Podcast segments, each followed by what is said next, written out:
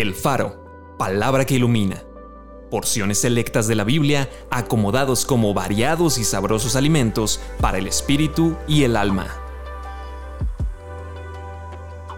Enero 7. Acuérdate de mí para bien, Dios mío. Así dice el Señor. Me he acordado de ti, de la fidelidad de tu juventud, del amor de tu desposorio cuando andabas en pos de mí en el desierto.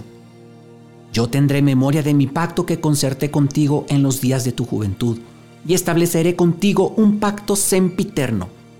Yo los visitaré y despertaré sobre ustedes mi buena palabra, porque yo sé los pensamientos que tengo acerca de ustedes, dice el Señor, pensamientos de paz y no de mal, para darles el fin que esperan. Como son más altos los cielos que la tierra, Así son mis caminos más altos que sus caminos y mis pensamientos más que sus pensamientos.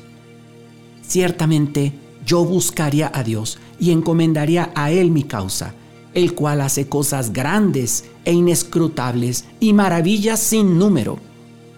Has aumentado, oh Señor Dios mío, tus maravillas, y tus pensamientos para con nosotros no es posible contarlos ante ti si yo anunciare y hablare de ellos, no pueden ser enumerados.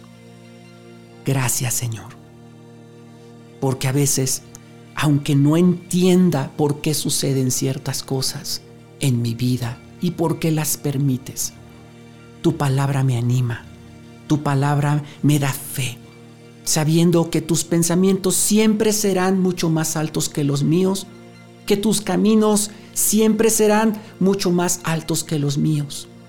Y que altos son, probablemente no los puede entender en, todo el transcurso de mi vida.